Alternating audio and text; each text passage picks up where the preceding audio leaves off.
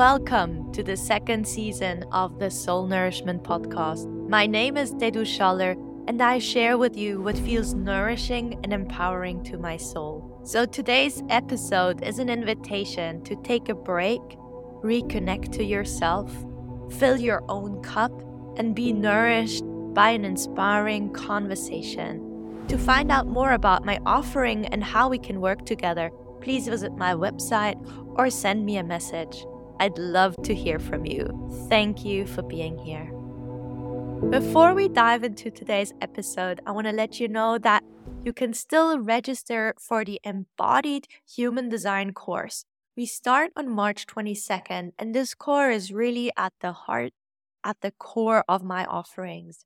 It allows you to dive deep into your own human design and not only starting to understand your inner landscape, but to start to live your life as yourself. So, really embodying all of these different aspects that you learn through your human design.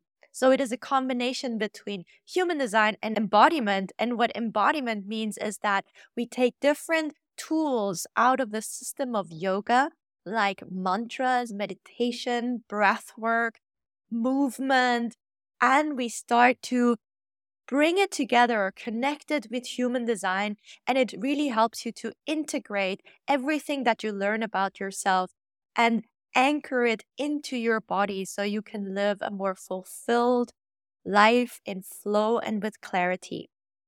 If you want to know more, just look in the link below, so in the show note description, or let me know. You can always send me an email. I'm always happy to hear from you directly.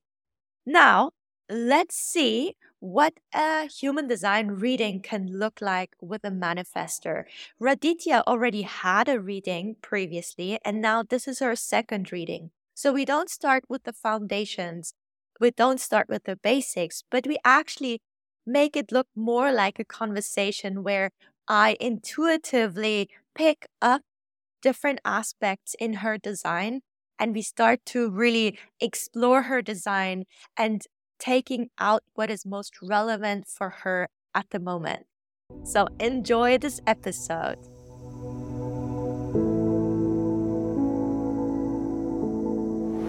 I'm very excited to have Raditia today here with me.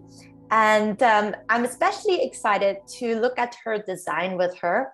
I've known her for, it feels like half of my life. We're connected through a very long friendship that actually started, I'd say, in New York, where she currently lives.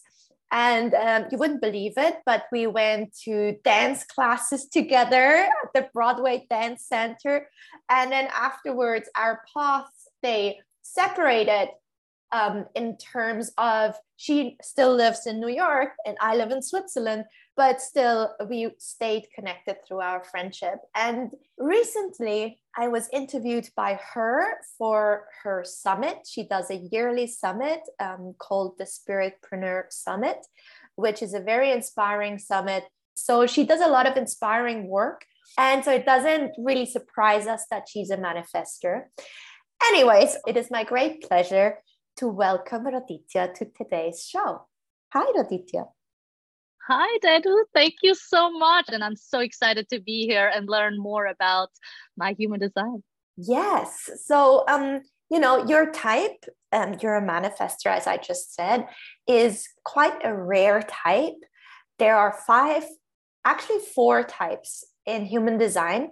And I said five because there's one big um, type group generators and they're within the type group there are actually two types. So depending on how you count you count either four or five types.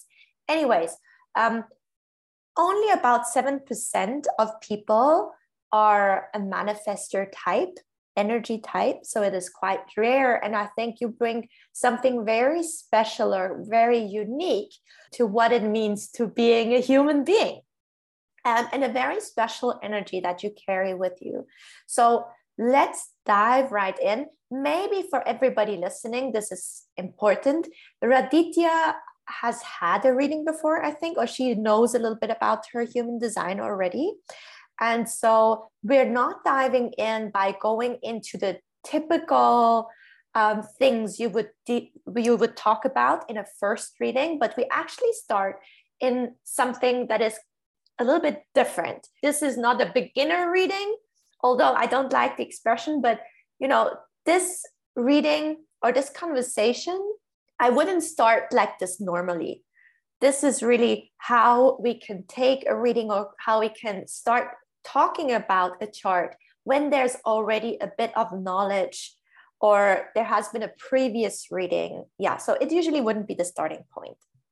Okay, what I'd like to start with is to look at the phases in life we go through. So they're almost like cycles in life we go through. We look at the first, so if I talk about cycles just quickly, um, there's the first cycle, we call it the Saturn return. It's when you're about 30 years old, plus one year or minus one year. So between 29 and 31 years old. And that's basically a time in your life where you start to take more responsibility on, where life gets a little bit more serious. You're considered to be a child before that Saturn return in human design terms. So up until you're about 30, you know, you're trying out what it means to be a human being in this lifetime.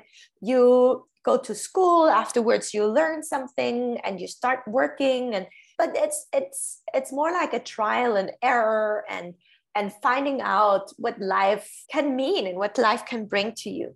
And then afterwards, usually after a Saturn return, there's a little bit more seriousness that comes in, a little bit more responsibility that we start to take on. When we have our um, Uranus opposition, that's the next, you could say, the next point or the next life cycle that concludes and starts afresh.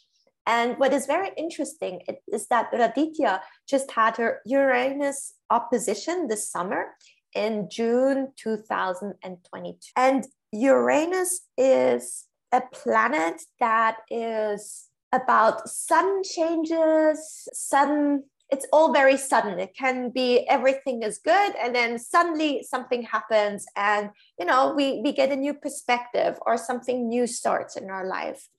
And so it is quite interesting to go through your um, uranus opposition.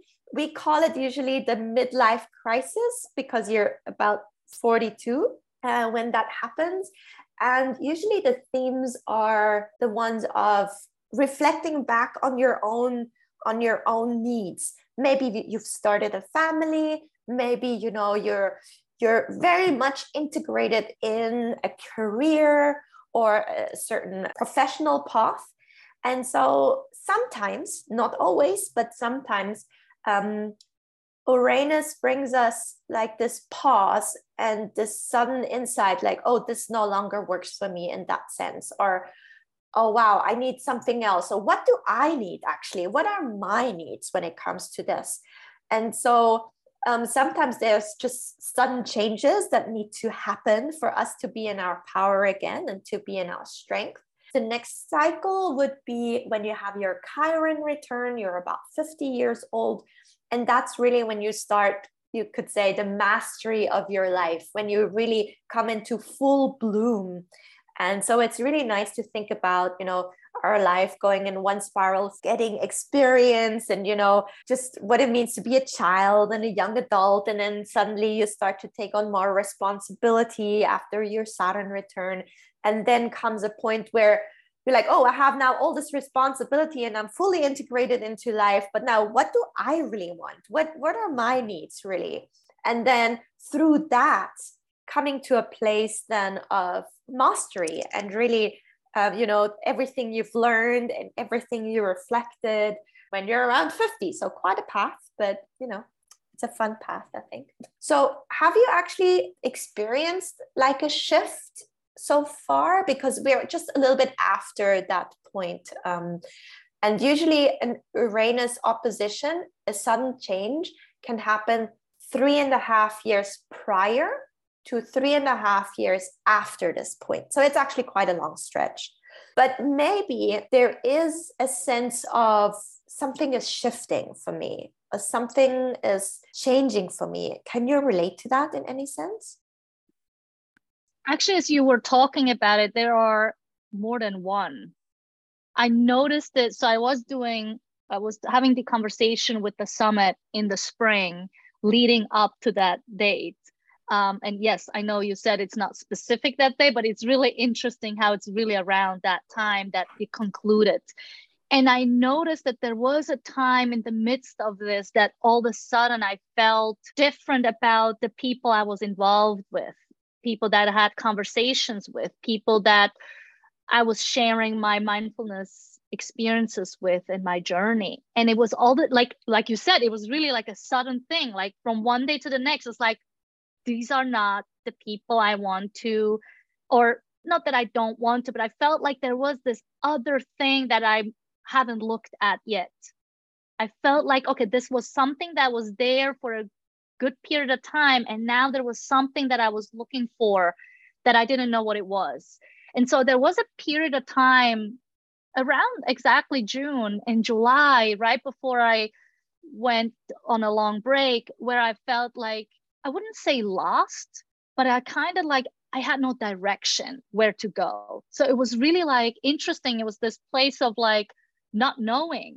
And I just was with this not knowing. Like I didn't know what I wanted to do, where I wanted to go, and all this, right? So that was one point. And then later on, a few months later, there was another thing that happened that was more personal to me, that was related to me being a parent and just choosing to have one child and then having family members. My brother who then expected a second one to really re-questioning my decision and really noticing things that happened in the past seven and a half years of like okay was this the right choice? Why did i make this choice? Why can't i do what other people are doing? And really bringing up these questions that i put aside and never really looked at them this way.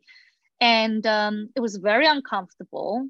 And yet I was I knew that there was a reason and I just had to remind myself back to 5 years back on like what was that decision and why why am I doing this today and where I am now? So there were two different things. It was one of like the professional side that I wanted more evolution more expansion as it was reflected in my summit. And then me personally in my private life where i wanted to have this feeling of reassurance that the choices that i made were really the choices that i that i'm happy and and with, with a healthy mind. It's so interesting when you talk because as you were talking and i looked at your chart for me what became very evidently almost like an internal not friction but you know like two opposites um, sort of struggling a little bit, not struggling, but just a, a force that is not, that gives us, you know, um, that makes life interesting basically, because it's not just all har- harmony and all in balance, but actually there's, there's a pull to this side and a pull to the other side. And that brings a little bit of movement on the inside. So what is interesting to me is that if I look, when I look at your design, you have three full channels. Um, you have the channel 40, 37, the channel 4521, and the channel 6217. When you look at the design, each channel actually belongs to a channel group. And there's different channel groups, and they all are in the same theme, you could say. And so the two channels that we see more to the right in your chart, the one, the 4037 and the 4521, they both belong to the same channel group. And so this channel group, it's all about the family. It's all about, it's almost like the tribe you grew up in. It's family values. It's being supported by your close network. Um, and so it's not it doesn't have to be biological family necessarily it can also be the chosen family it can be what you consider to be the closest ones in your life or maybe a close circle of friends and that sort of that's your tribe and people who have a lot of activations or a lot of channels in one group you can say there's an emphasis on, let's say, on family, on the chosen family. And family always means in a family or in a tribe, there are certain rules that you kind of agree on. When one person is sick, the other person brings soup. And we always do this in this family. Or, you know, we celebrate Christmas in this kind of way. Or in our family, we do whatever, you know, we celebrate this holiday like this, or we don't celebrate this holiday, or whatever. It's just certain rules. Each family has, so it has different rules. And it also has certain responsibilities, basically. You get certain benefits from being supported by your tribe, but you also have certain responsibilities. So, for example, let me look for an example. Actually, marriage is such an example, is that by getting married, you get certain benefits, you get certain stability, you could say. And there's also certain responsibilities that you take on or that you bring to the table, like certain things you might do to support to family or to support this um, this marriage and sometimes also it's not very you know if you look at yourself as an individual in a family context maybe you cannot live 100% of who you are. You kind of have to neglect certain parts to fit into the family. Uh, because being an individual and having individual needs usually at one point clashes with how things are done in the family or how, how you are in the family. And so, so we have that, you know, we have a certain emphasis on family and maybe you know, I'll, I'll be very interested to know uh, what, what family means to you. And then as when I look at your type and you're a manifestor, manifestors are not so much about their family. Manifestors are more, they have a closed aura and they're here, they're almost like the single wolf that goes through life following their own pull that comes out of them or like something that needs to be burst through them or something that needs to be expressed through them. So it's for me a manifestor has something very individual like that. You do it your way and you kind of you know you're you're social but you can also be not very social and just doing your own thing whatever feels really good to you. And so that can be in a way you know pulling on two strings. Um, first of all the need for being integrated in a family and belonging and having all the family values or maybe even living the family values but then also like staying true to yourself and really doing your thing and what feels natural and true to you. And that this just from my perspective is for me is very interesting what you just described is in a way you know something that happened in your family and how your brother is is expressing family or is living family and how you are living family and expressing yourself in a family context. And maybe that you know there was some friction or there was something that was brought up for you reflecting on what are my needs and what do i bring to the family and how do i live family so, do you recognize yourself in this poll, or is this like very, am I just talking weird things that you cannot relate to?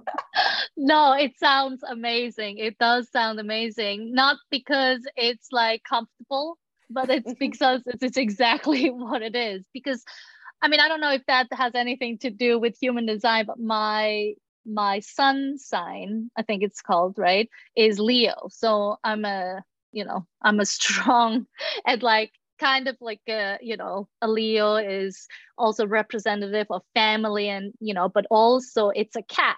Meaning if you know cats if you a cat lover you know that they just do what they want to do in the environment that they're in. They love everyone but they just want to do their own thing. And that's how my mom would always describe me growing up. You know it's like oh she's just like a cat. She just does whatever she wants to do. And i think i've been challenged by you know how can i get exactly what you're saying that pulling like how to how can i get that need of love and care being met?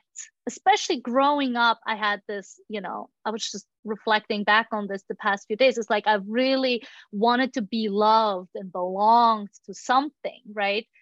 And i didn't realize until later that the one that's going to give this to myself I mean, to me, is myself, right? Mm-hmm. Like I have to do that. And so the clearer I became, and with the decision that I made to only have, and I always, I have to stray away from saying only because it makes it seem like there was something else that I should have done. But it's like an only child. Like, no, it's just I chose to have one child. That's it. That's and I think that's just this other part of like what meant what society makes you think how belonging and like tribes supposed to be like, right? And so I think that always been my challenge. And actually, I just noticed this now as you're describing it this way is to really belong somewhere by still being myself. Mm-hmm. Mm-hmm. And so, in this immediate family that I have, which is my spouse and my child, I can be exactly who I am. I don't have to justify myself because they all love to be doing their own things anyway. So my husband is an only child. And so I guess I found him because I needed someone who is not depending on other people or needing me to fill in the me the missing gap because now we're having this knit thing together, right? And then I have my own child. I'm raising it with someone who has this experience being an only child. So there is this safety that this decision I made was backed up and supported by someone else. I didn't have to justify it or you know fight for something that I didn't need or want. And so I don't know if that is helpful, but I think that's really and and coming back to the original you know challenge that I discovered this spring is that the family that I created myself, right? That you were saying, like not the blood family, but this own created family in this mindfulness field, for instance. When I shared this, there's like, we're always going to love you no matter what. So I can be away. Like I didn't have to be that person that I think I have to be. I can just do my own thing and they still are there when I need them you know and i think that was difficult for me to know that you don't have to do anything at least in my constellation to belong or be part of something without having to do something like actively being there and like supporting them uh, physically in the same space mm-hmm. and just to add to that is to me it's interesting that you have gate 27 as well and this is the gate of like caring and nurturing and that also belongs to the same circuit group, you could say. There is an element like a very caring, very warm heart. I mean, your your design is actually because you have a lot of activation on the right hand side of your chart, and that generally speaks to. I mean, you're an emotional person. There's a lot of warmth in your design. There's a lot of, I mean, there's a lot of heart in your design you know you have a defined heart center and so there's a lot of warmth there's a lot of caring but still the caring is that gate 27 is on an open sacral. And so sometimes what might be also a challenge whenever we have an open center means that sometimes the energy is there and sometimes it's not there. It's almost like you don't know you cannot count on this energy because sometimes it's there and sometimes it's not there. And whenever you have like a, an, a gate on an open center, you can think of this gate as a dormant gate. You actually, it's it's almost like a sleep. Whenever somebody comes into your aura that brings a defined sacral, sacral, by the way, is the second um, center from the ground up in the middle. So when this is defined, um, by someone else. So, like me, I have a defined sacral center. So, I'd come into your aura, and you, with an open center there, you take in that energy. And so, the sleeping gate, the 27, suddenly awakes. And whenever something suddenly awakes, it's actually a lot stronger than when it is always there. You know, it's kind of always there. So, whenever like there's a gate on the defined center, like in your case, gate 56, which is on a defined center, or gate 43, which is on a defined center, or gate 26, that is on a defined center. That's always there. So that's always, it's almost like an adjective to this energy center. But when there's an adjective on an open center, usually it's asleep but when this energy somehow comes towards you like this is this gets very much awake so still like caring being like caring and nurturing and caring for others is just something that that can be very strong or can be very much lived but just not constantly. You know it might be sometimes you feel very caring and very much nurturing and and sometimes you don't. And then whenever it's away then we think of oh like something must be wrong with me because suddenly i'm not caring anymore. Or i'm not you know something must be wrong. Or I, i'm i'm not good. Or i should be caring more. Or i cared so much and now i don't. Like what, what what's wrong with me? And there's nothing wrong with you. It's just just an aspect that sometimes it awakes and then it's very very strong. And then other times it's asleep and it's not so present and i think that is interesting in relation to your defined um, emotional center because also you're an emotional manifestor. If you think of somebody who is emotionally defined what it means is that you carry within you a emotional wave. So sometimes when you wake up in the morning the world is wonderful and uh, I don't know, just when you wake up, everything is great and it's such a beautiful day and you're up on your wave. And so you look at life through almost like a filter that is your emotions are your filter. So when you're up on your wave, you're like in, on, on a very emotional high. And so whatever you look at is colored in by that emotional high. So everything is really nice and pleasant and um, vibrant and full of possibilities. And then because it's a wave, it changes without anything changing on the external, just internally, the wave changes. It goes down, and suddenly, like the world is not so colorful anymore and not so great anymore. And still, like, actually, still outside, it's still the same, but how you perceive it is like, oh my God, this is the worst day ever, or like just I'm so overwhelmed with all of the emotions. You know, it can feel like an emotional roller coaster sometimes. And it has nothing to do actually with the external. It's just internally, there's just a wave.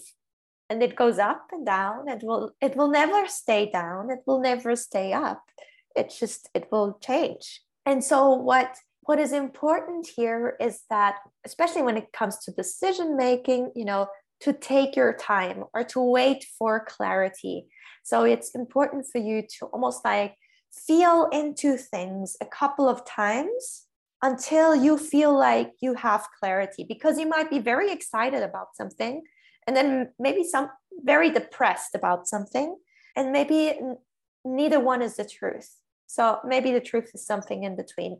Or maybe it is actually quite pleasant, even though it didn't feel so well or so good at one point. But so it's really waiting for clarity before you make a decision. So it's as well like this speaks to your life not having the same flavor all of the time. But sometimes, you know, again, sometimes you're very caring, you're very nurturing. Maybe, you know, you're you're so like open hearted and and it's everything is wonderful maybe. And then other times it's it can be the complete opposite. And it's just it's not constant. It's just it's ever changing especially with the design. I mean you have a lot of open centers. All of the open centers bring change or bring a variety of experiences um, something you cannot control even though you know you have a controlling aspect in your design. Um, uh, and maybe you you really like to be in control of things but so nothing ever stays the same. And the whole spectrum of emotions that presents themselves they're all okay. They're all part of who you are that makes you you. So i think yeah finding a family or like belonging to a family that you know um, can almost like embrace this changing nature, also like this colorful, vibrant nature, that has to be home. a home or like a family for you has to be an environment where you can express all of the rays all of, of these emotions of of who you are of you know all of the changing aspects of yourself and still you know be there yeah that makes complete sense and i think um, this year i really discovered you know who and how that can be showing and yes i mean this is why i'm so thankful i found mindfulness as being my practice and the the job and the career that i chose because it really is helping me with these waves you're talking about not to judge them that they're good or bad but actually bring patience and just ride the wave right? Like be on top of it and just noticing okay this is just a coming and going kind of thing. So mindfulness really is the best fit for what you were talking about because then i'm not judging you know whoever comes my way but actually observing them for who they are as well as observing myself right? So it's kind of like seeing both sides not to um, like for instance i the, there's two people that come to mind that were sharing with me how they perceive me or when there was a challenge coming up and they're not family at all right? And they're like saying like oh yeah you know sometimes you're very strong in like saying something but then you come around and then you bring it back in a different way because you had time to think about it you know? And it was like it was very harsh to like take it in. It was like whoa that's how i come across. Like i never thought you know that's like it feels so overwhelming to the other side. But then like you said like finding the people that are supporting of that and seeing the great like that that's a great thing to have and accepting this in myself is really what you're saying is seen in this this chart and is is part of who I am. Yeah, and I love that you said patience because I think when you when I look at your design, I, I it's almost like being a manifestor. Manifestors are very very quick, very sharp, can be also very impatient with their environment because not everybody's as fast as they are. Um, and at the same time, being emotional, actually, like having a, a defined emotional center, actually requires patience because you need to surf the wave. You have to almost like um, be patient with yourself because there has to like almost like a sampling has to happen of like oh this now it feels like this and oh now it's changed now it feels like this and and now oh i get another piece here and and and that actually requires time so there's another pull situation where it's like pulling you maybe to two opposite ends like in a way being very fast. Um, and that on the other hand like it actually requires patience. Your your design requires patience. And so i see how mindfulness actually is such a great tool in every minute or every moment having that almost like expanded awareness of not just blindly rushing through it, but actually mindfully bring that into the daily awareness of just of finding that expansion in every moment and not just rushing through things because you can rush you can be very quickly Yes, and I, I think that also goes with the controlling part that you were talking before, you know, like the rushing is like, I want to be in control, I want to have an outcome. So I think this controlling part you mentioned, plus the, you know, rushing into it is really something I had to like pull back on and bring more patience and listen to other people in my environment more in what I can help, how I can help them instead of trying to force myself on them.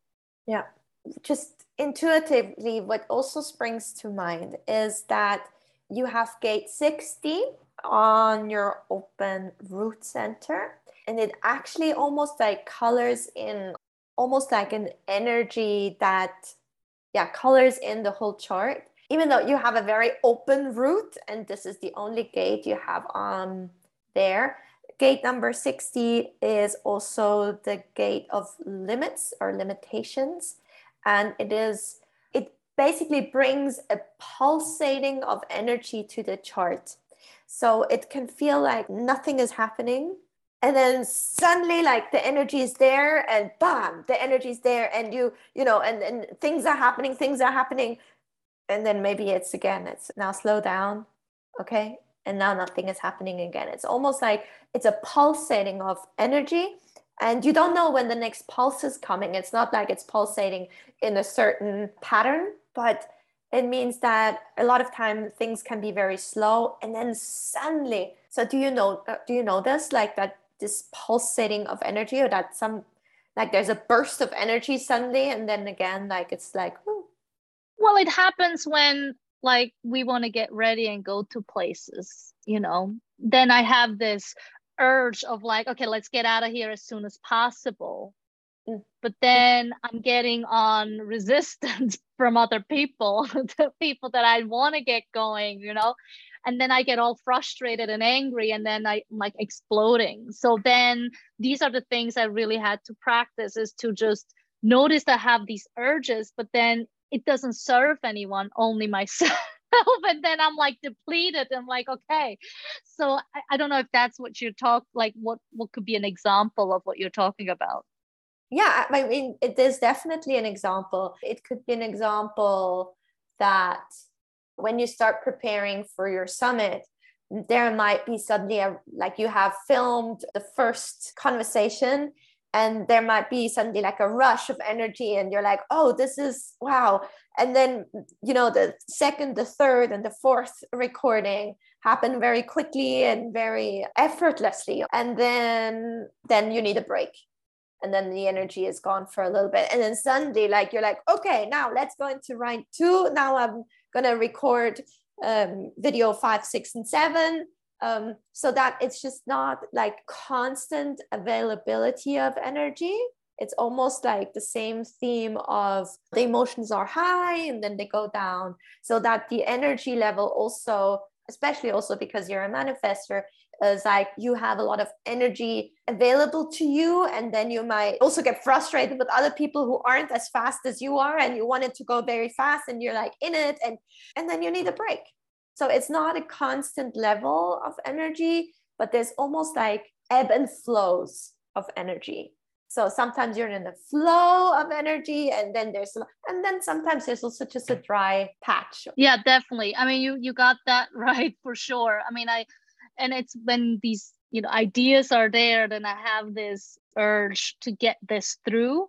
And then but it takes a whole process to get to the final destination. And i noticed this especially this year because i started very early in thinking about the summit. I started conversations in march and the summit wasn't until september so it was almost like six months ahead of it you know? And so what's really interesting is that there was this urge of that and then all of a sudden i was like okay now what? You know like i can't just stop in the middle and do nothing like you know? And then also getting all the things done i kind of subconsciously i trusted that i know that it's going to happen no matter what Like, because like i did a lot of things prior and then i knew i was off for the whole month of july and august and then the next thing i knew this the, the summit was there and i was like wow i haven't even said anything to anyone that it's happening you know two weeks. So i guess i gotta start doing things again and then it came back again.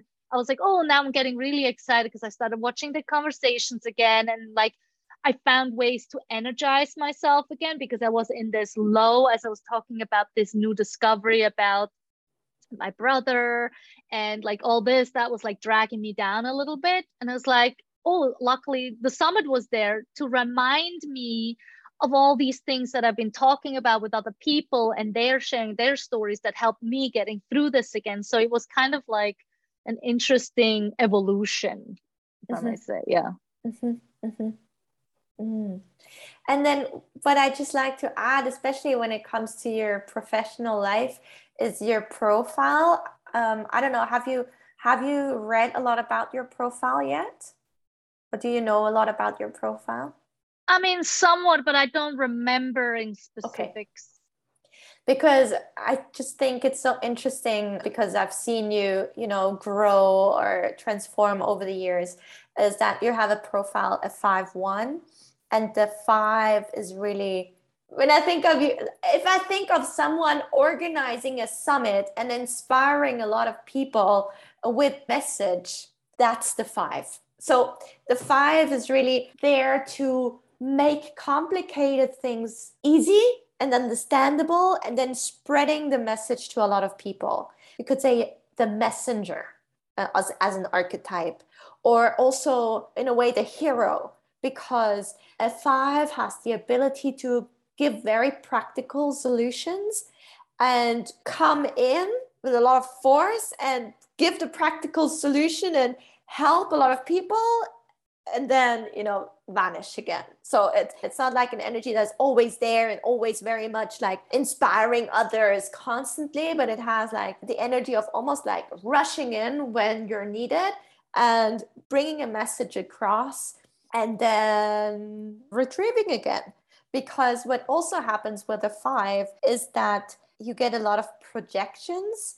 So people might confront you with a lot of projections like oh, Raditia can do that, or she might do that, or she should do that, or she's so perfect in doing that, and like project all of these versions of who you are onto you. This might also sometimes feel like a lot of pressure because you feel these projections and also with them expectations from others and then trying to meet these expectations and recognizing oh wow this is actually not about me meeting this, these expectations but about me setting very uh, clear boundaries of what they can expect and what i'm not available for. For me the archetype of the five is really um, someone who is very good at bringing practical solutions to a lot of people. And then and then the one basically in your in your profile is someone who really wants to know the foundation. You're not someone who started te- teaching mindfulness without knowing about mindfulness. I know you've done a lot of training, you know, it's not like you're just started meditating for yourself a little bit and now you're teaching mindfulness. No, like you really studied mindfulness. You really know the foundations and then knowing what you're talking about and to applying it and then through the knowledge, you know, bringing practical solutions to everyday life or to people. I also think what your teachings are very much practical for the everyday life, basically bringing mindfulness into everyday life. You make it very, very much accessible.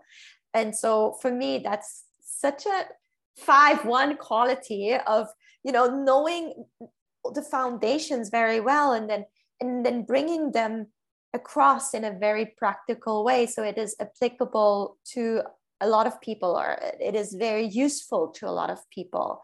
And then with the summit spreading this message bringing it to people who otherwise wouldn't have known about it. Um, thank you for sharing all this and making the connections. I really i mean i just want to say one thing about this message and a foundation. I mean, it really is funny how this year's summit was really about foundation, the building blocks, and then getting to expansion and how foundation comes up all the time and that we have to rebuild them. And that's exactly, you know, why I found this so interesting what you're saying, because in general I, to me it's just like oh i need those things. You know like i need simple tools. I need a foundation. I need this. So i want this for me for my everyday lives and i know how much it helped me. And so this is probably i mean it's just in this chart about being a manifestor i guess that that's just what i'm supposed to do.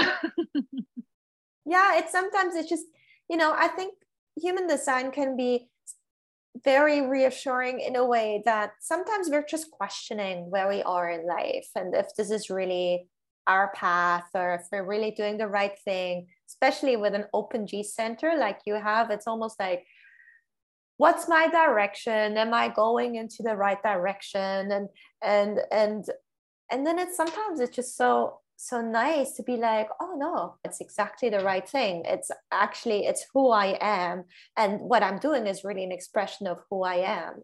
Um, and just having the sense of no no no everything is fine. It's all good and i'm i'm just living my life and then expressing what's inside of me and just what naturally comes through me is actually what's there and what's supposed to come through me. So it's it's all good. In the beginning we talked about the stages of life, the life cycles we go through. We talked about Saturn return and then the Uranus opposition. you're in right now. And I mentioned that it was like the midlife crisis or that things can change suddenly. And we can also see in the designs what might change because it is a, a turning point in life. If we look at the chart or the positions, as we see there, you have the south node and the north node. You can imagine that the activation in the in the south node basically you get that activation as you're born. And in your case that's gate 37 in the fourth line and 63 in the sixth line. What you what is blue so the 37 is basically what you see when you look out into the world it's your focus. Imagine you're walking through a street and what you see i mean there's so many things to see but maybe you see a beautiful entrance of a house and that's what you focus on. You could also focus on the bush that is uh, next to that entrance or you could really focus on the mailbox. Who knows? But so even though we're walking through the same street we're automatically caught by different things and not everybody sees the same even though the street is exactly the same so you can think of like when you're born, what you naturally look at or your gaze is attracted to is the aspects of gate 37. And then the south node on the unconscious side is describing the environment you're in. So it's describing the type of street you're in. And then after your Uranus opposition, so now, that actually changes. That goes into the north node. So now the change also means that now, as you're walking through the street, you will likely focus on something else. What you will see will be a bit different. And also the environment. You know, you could say first you were in one part of the street, and then there was a crossing, and now the street continues, but it has a different name it's still the same street, but now it has a different name. And so what you see and also the houses on the street on the street is just a little bit different. This influences your life because basically the environment we're in has an effect on who we are. And also what we focus on in this environment also depends on what we actually see when we look around us as we're walking through life.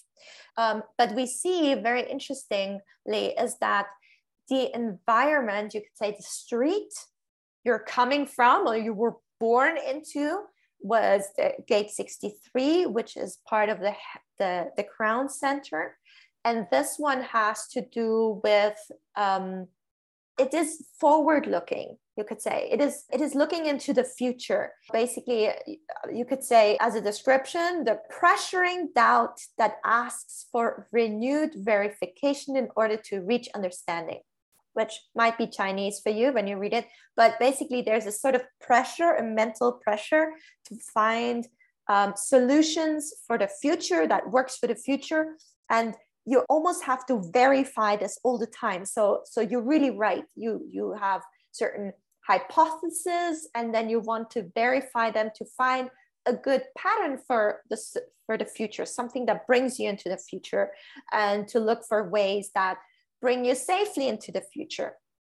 And so it's really a mental process that wants to verify concepts that lead you into the future. That's what the street so it, it is a, a bit abstract but this is what the street what you might saw as you were walking in your life the environment you were walking in and now what is very interesting is because now it goes to gate 64 which is also a mental center but now it has to do with actually with the past. And it's all about reflection and finding a sense in things. Like the question is not so much is this a logical pattern that will bring us into the future?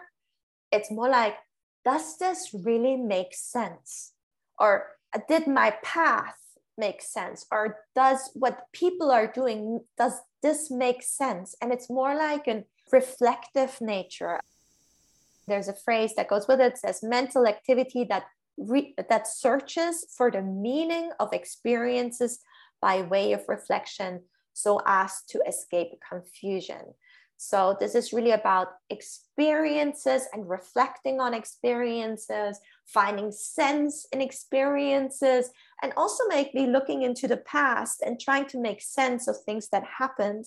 Yeah, not so much, it's no longer so much about the future, but it's really about looking back at experiences and trying to make sense of all the experiences maybe you've gained or you see or people in your close environment have you know gained so just to give a little bit more detail on, you know, when we talk about these life cycles, we can look to them in a very general sense, and then we can start to get into the gates. And the first time I actually looked at my lunar nodes and the meaning, it sounded very confusing. So it took me a few times to really on, reflect on them and to see, to start seeing these aspects or my life through this lens and then it slowly started to make more sense to me. And i gained like a very valuable new perspective. Can can you relate to what i just said now? Or do you think also like maybe this needs to be something that needs to kind of develop and and reveal itself to you? No it doesn't have to reveal itself. It's revealed. I mean it really is incredible. You know i mean especially you know it just makes so much sense. And it is just like freeing hearing what you're saying because i wrote a book for the past few years and i just wanted to finish it this weekend. And as i read through just the beginning where it's talking about my journey I was exactly doing that, or the book as a whole. The focus was into the future, like what what what do we need to do now to make our lives better? Meaning, what's mm-hmm. to come, right? And I came to the conclusion that I have to start from scratch. And it was a very tough decision because going from 20,000 words to zero words is not an easy move and so that's where I have to go. And it's really, really challenging to make that move. But yet I felt so much freer to really tell the story about this emotional journey that I've been on, because this is exactly what you are talking this whole time is that I mean, not the whole time, but it really comes through is that this emotional part of me is that centered for me. It's where I operate from. And this is the story I have to tell. It's not the intellectual thing. And you're saying, like, this is what I see, not necessarily in me, but it's a reflection, it's that projection from other people around me onto me. And that's what I took on. And this literally this weekend, this switch that happened that I was able to say like away with this old stuff. I keep it just for sake of keeping it and not just deleting it, but just like starting from scratch and really starting to see what I see now, which is this new awareness that I have about my own journey so I can help other people coming to terms with what happened in the past and start from here now on forward. So for the next seven years, because that's what's going to be my next, the Chiron coming on, I have now time to really develop this idea more into this journey, keeping what you said about this messenger and like the 5-1, right? To really implement these practical things.